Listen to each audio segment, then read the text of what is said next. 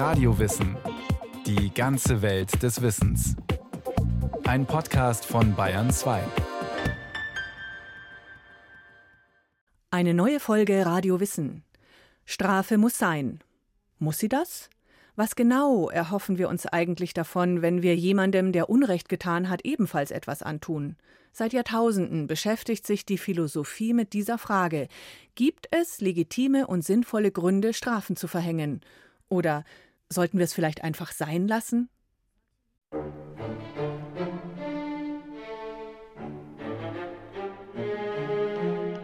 Strafe muss sein. Dieser Satz ist oft zu hören. Die Strafe ist in unserer Gesellschaft keine Seltenheit. Wahrscheinlich haben auch Sie schon die Erfahrung gemacht, bestraft zu werden.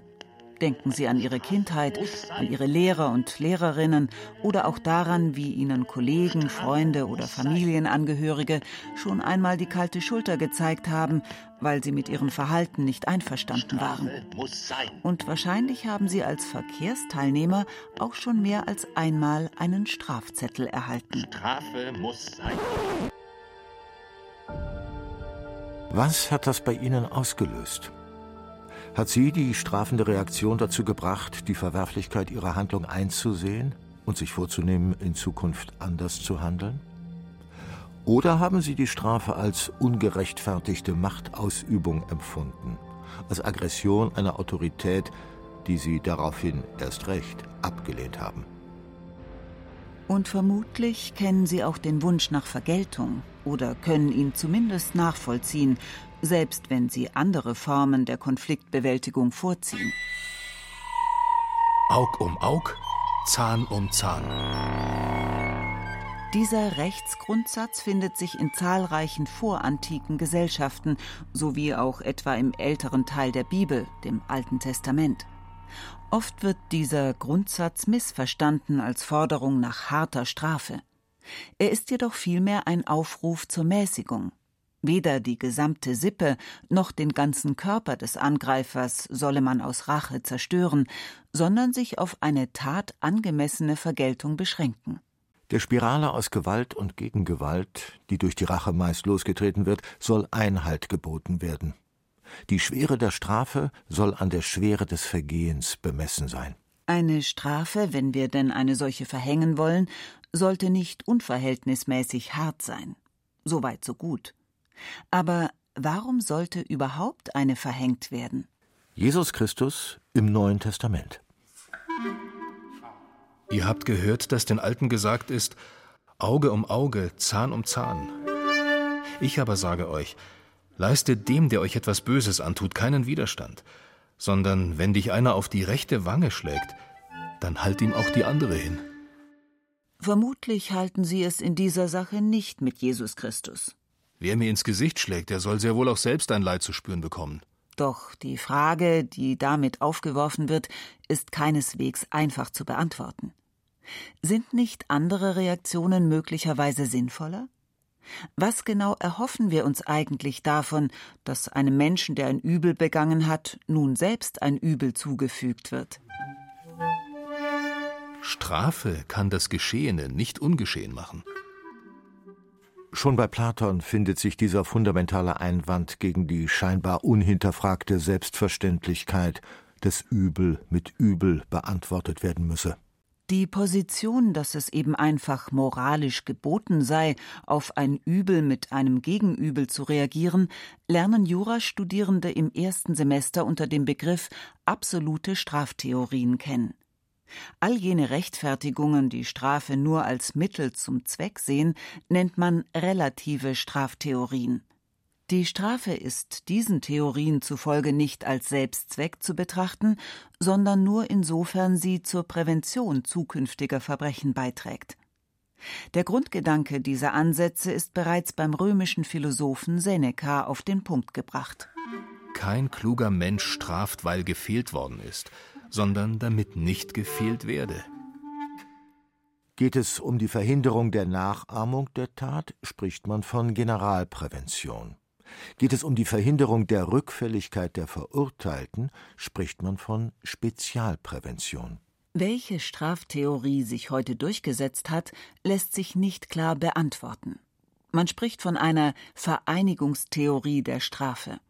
Alle drei Strafzwecke, also Vergeltung, Generalprävention und Spezialprävention, kommen im Strafrecht zum Tragen. Was das in der Praxis bedeutet, davon weiß der Rechtsanwalt Thomas Galli zu berichten. Er war Leiter zweier Justizvollzugsanstalten. Das Problem in unserem deutschen Strafrecht ist, dass Wunsch und Wirklichkeit sehr weit auseinanderklaffen. Die Theorien zu dem, was mit Strafe erreicht werden soll, machen durchaus Sinn. Faktisch ist es allerdings nach wie vor so, dass die Frage, ob jemand in Haft kommt und wie lange in Haft bleiben muss, ganz wesentlich eine Frage der Vergeltung ist. Und es geht darum, wie hoch ist die Schuld, die jemand auf sich geladen hat, so und so lang muss er dafür seine Zeit in Haft verbüßen.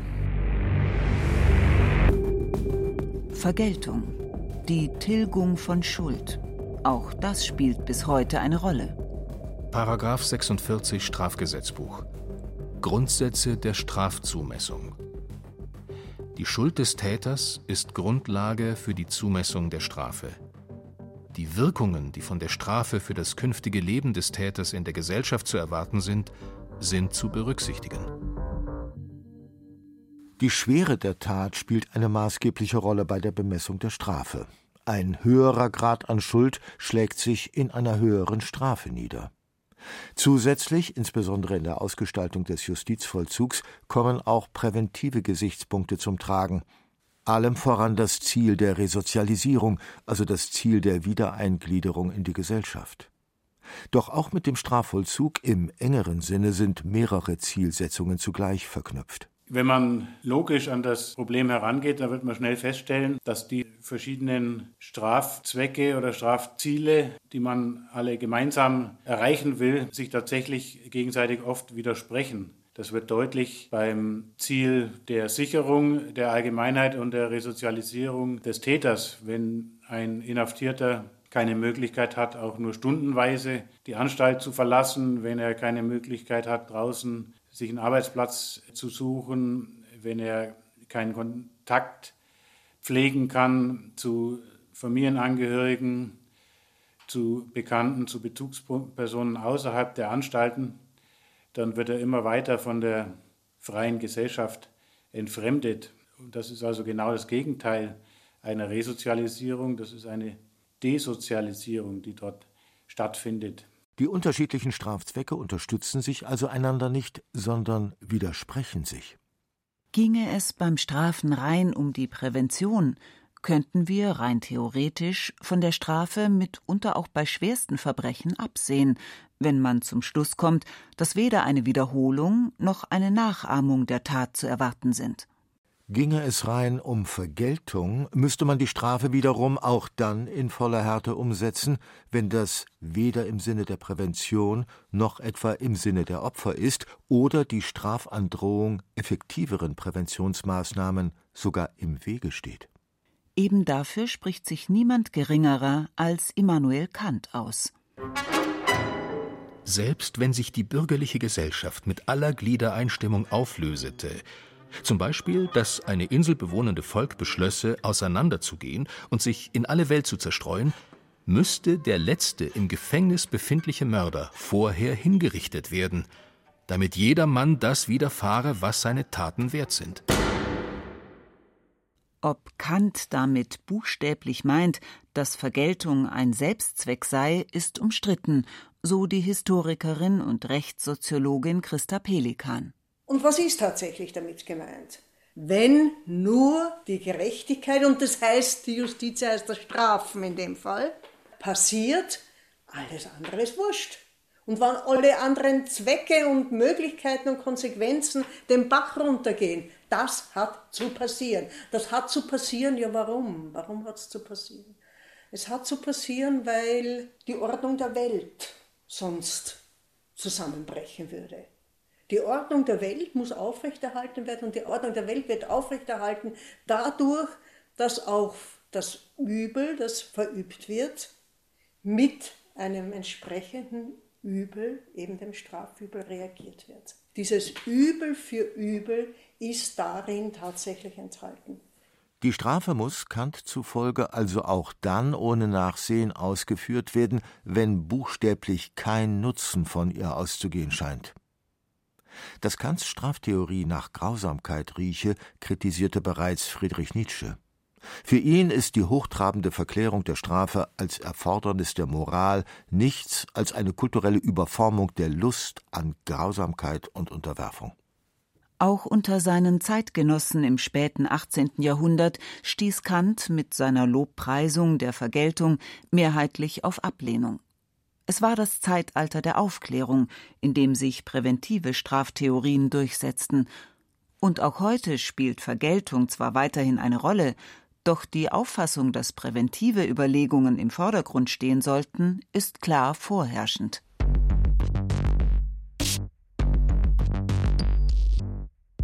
Worin liegt nun also die präventive Wirkung der Strafe?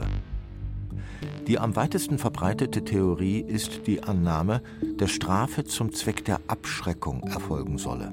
Es muss in der Allgemeinheit ein ausreichender Schrecken verbreitet werden, der verhindert, dass andere, als der, der das einmal getan hat, das auch tun. Die Strafe verbreitet diesen Schrecken, hat diese generalpräventive Wirkung und das heißt, die fürchten sie dann ausreichend und tun es nicht mehr. mehr. Sofern Sie gelegentlich mit dem Auto fahren, haben Sie wahrscheinlich schon mehr als einmal mit dem Gedanken gespielt, Ihr Auto zumindest für kurze Zeit an einer Stelle abzustellen, an der das klar verboten ist. Wovon hing es ab, ob Sie das Vergehen begangen haben? Wahrscheinlich haben Sie in diesem Moment eine überschlagsmäßige Kosten-Nutzen-Rechnung angestellt, eine Risikoabwägung. Wie hoch ist die Wahrscheinlichkeit, dass ich mir in Form einer Strafe unangenehme Konsequenzen zuziehe? Nicht Unrechtsbewusstsein, sondern die Angst vor der Strafe hat sie in diesem Fall von der Tat abgehalten. Abschreckung. Die Sinnhaftigkeit einer mit Abschreckung begründeten Strafe steht und fällt damit, ob eine solche Wirkung tatsächlich eintritt. Ein wichtiger Faktor, der in solchen Sachen dazukommt, ist die Wahrscheinlichkeit des Entdecktwerdens. Das heißt, man ist so weit gegangen zu sagen, die eigentliche präventive Wirkung, generalpräventive Wirkung, geht von der Verdichtung der Kontrollmöglichkeiten aus und der Verdichtung der Wahrscheinlichkeit, dass jemand erwischt wird. Das kann eine solche und hat erwiesenermaßen eine solche äh, generalpräventive Wirkung. Die weit verbreitete Annahme, dass höhere Strafen zu einer höheren Abschreckung führen und damit effektiver zur Prävention von Verbrechen beitragen, basiert also auf einem Irrtum. Die Wahrscheinlichkeit, entdeckt zu werden, nicht aber die Höhe der Strafe spielt eine Rolle. Doch auch sie sollte nicht überschätzt werden, denn viele Verbrechen werden unter Druck begangen, gänzlich ohne Berücksichtigung möglicher Konsequenzen.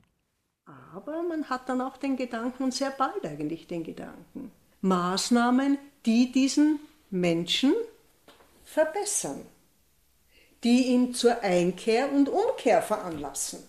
Und er wird ein besserer Mensch. Und weil er ein besserer Mensch wird, der weiß, dass er sowas nicht tun soll, und der lernt, dass er das nicht tun soll und der tut es dann nimmer mehr. Der spezialpräventive Zweck ist erfüllt. Anstelle vom Strafziel der Besserung spricht man heute von Resozialisierung. Die Verurteilten sollen in der Haft befähigt werden, ein Leben ohne Straffälligkeit zu führen. In den Rechtswissenschaften ist von positiver Spezialprävention die Rede. Zusätzlich zur negativen Spezialprävention, dem Einflößen von Angst und Schrecken und der bloßen Unschädlichmachung durch Inhaftierung umfasst Spezialprävention also auch Maßnahmen, die eine Wiedereingliederung in die Gesellschaft erleichtern soll. Zur Spezialprävention gibt es Untersuchungen en masse. Man vergleicht also die Wiederverurteilungsraten in unterschiedlichen Regionen, wo es eine unterschiedliche Strafenpolitik gibt und schaut sich an, bewirkt also die härtere Strafenpolitik eine niedrigere Wiederverurteilungsrate gegenüber der milden. Na, sie tut es nicht. Und die Ergebnisse weisen alle in dieselbe Richtung, nämlich dahingehend, dass eine solche spezialpräventive Wirkung nicht besteht oder sehr mangelhaft besteht oder möglicherweise sogar das Gegenteil der Fall ist, dass härtere Strafen eine höhere Rückfallquote nach sich zieht als mildere Strafen. Also mit der Spezialprävention tut man sie aufgrund dieser empirischen Untersuchungen, das lässt sich nicht gut halten. Warum, wenn Strafe oft nichts nutzt und wir Vergeltung als Strafzweck für irrational erachten, halten wir also so hartnäckig an dieser Praxis des oft langjährigen Einsperrens von Menschen fest? Weniger eine Rechtfertigung der Strafe als vielmehr ein Ausdruck von Ratlosigkeit ist der Verweis auf die vermeintliche Alternativlosigkeit. Was sollen wir denn sonst tun?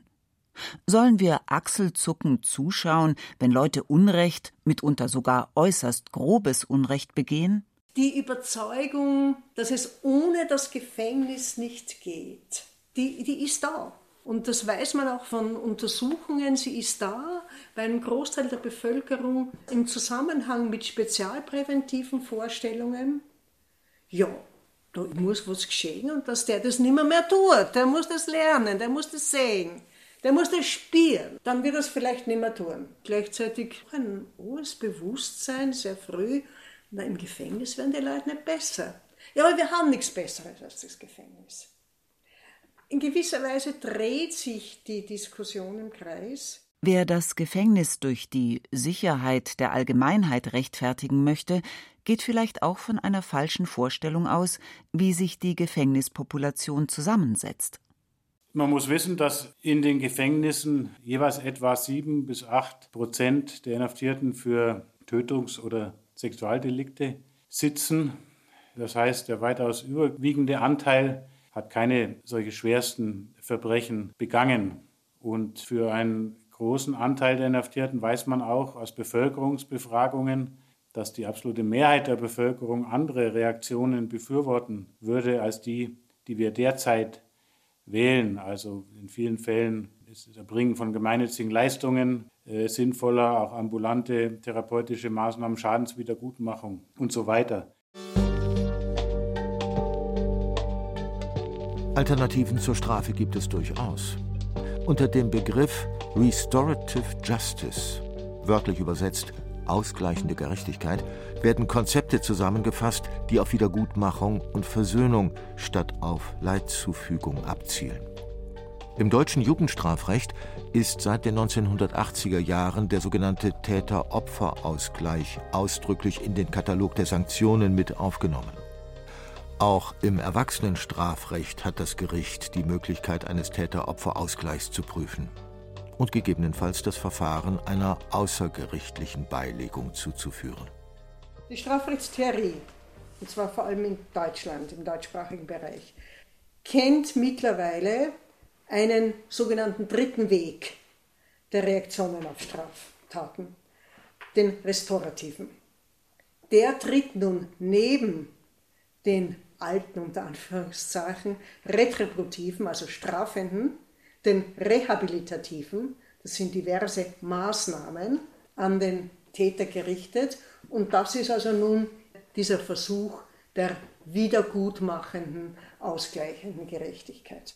Ein wesentlicher Bestandteil, so der norwegische Kriminologe Niels Christi, einer der Vordenker der Restorative Justice, ist die Wiederaneignung der Konflikte durch die Betroffenen, denen durch eine Bearbeitung mit den Mitteln und Verfahren des Strafrechts der Konflikt gewissermaßen entrissen wird.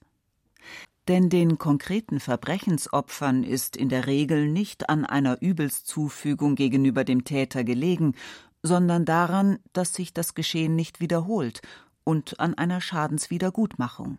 Diese Wiederaneignung der Konflikte, das heißt die Partizipation, die aktive Mitarbeit der Betroffenen an der Bearbeitung des Konflikts ist ja auch ein Kernelement der Restorative Justice, ein mindestens so wichtiges Element wie das Nichtstrafen und Wiedergutmachen ist dieses partizipatorische Element. Das andere ist, dass man sich um das kümmert und daran ansetzt, was eigentlich wirklich zwischen den Leuten passiert ist und nicht daran ansetzt, welcher Paragraph entsprechend des Strafrechtscodes verletzt wurde. Kann Wiedergutmachung die Zufügung von Leid etwa durch das Einsperren von Menschen in Zellen also ersetzen? Können wir als Gesellschaft gänzlich auf das Gefängnis zugunsten wiedergutmachender Maßnahmen verzichten? Ein beträchtlicher Teil, um nicht zu sagen alle, die Theoretiker der Restorative Justice sagen, es bleibt ein Bereich, wo Strafe doch sein muss, übelst zufügen sein muss. Dazu kommt natürlich, dass diese äh, Wiedergutmachungsmaßnahmen und alle diese anderen Maßnahmen beruhen auf einer potenziellen Kooperation von Täter und Opfer. Es gibt Fälle, wo diese Kooperation nicht herzustellen ist, beziehungsweise wo tatsächlich da ist ein Mehr an Verletzung des Anspruchs des Opfers. Die Probleme und Konfliktfelder, die unter dem Begriff Verbrechen zusammengefasst werden und mit den Mitteln des Strafrechts beantwortet werden sollen, sind also höchst unterschiedlich. Dementsprechend kann auch die Antwort auf die Frage nach der sinnvollsten Reaktion keine einheitliche sein. Statt die Frage nach dem Sinn und Unsinn der Strafe pauschal zu beantworten, lohnt also ein differenzierterer Blick. Die Alternativen zum jetzigen System können sicher nicht darin bestehen, dass wir alles abschaffen, was wir jetzt mit unseren Strafen und unseren Gefängnissen erreichen und erreichen wollen. Man muss diese Forderung, Gefängnisse abzuschaffen, aus meiner Sicht als Ziel nehmen, aber sie eben näher begründen damit, dass es darum geht, uns schrittweise fortzuentwickeln, sozusagen die Mauern der Anstalten immer weiter zu senken, weniger Menschen einzusperren, differenziertere Alternativen zu entwickeln, Wege außerhalb der Anstalten zu schaffen, Schadenswiedergutmachung in den Fällen, in denen sie möglich ist, muss gefördert werden und nicht wie derzeit oft torpediert werden, indem der Täter dann weggesperrt wird. Und letztlich bleibt nur ein geringer Prozentsatz der derzeit Inhaftierten übrig, denen man tatsächlich möglicherweise auch bis ans Lebensende die Freiheit entziehen muss. Da steht dann der Gedanke der Sicherung der Allgemeinheit im Vordergrund, aber auch dieser Freiheitsentzug sollte unter humanen Bedingungen stattfinden.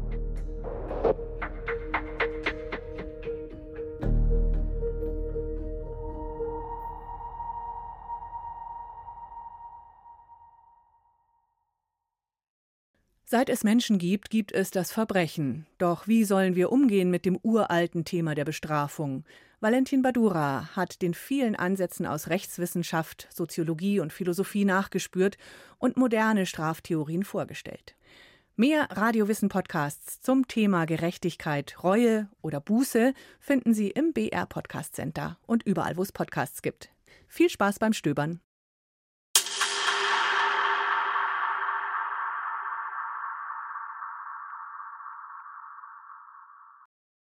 Bitte noch nicht abschalten, wir haben nämlich noch eine Bitte. Radio Wissen gehört zu den stärksten Podcast-Angeboten des Bayerischen Rundfunks, aber wir möchten natürlich noch besser werden. Und dafür brauchen wir Sie und Ihre Meinung. Bitte beteiligen Sie sich an unserer Umfrage. Mehr dazu finden Sie in den Show Notes. Vielen Dank.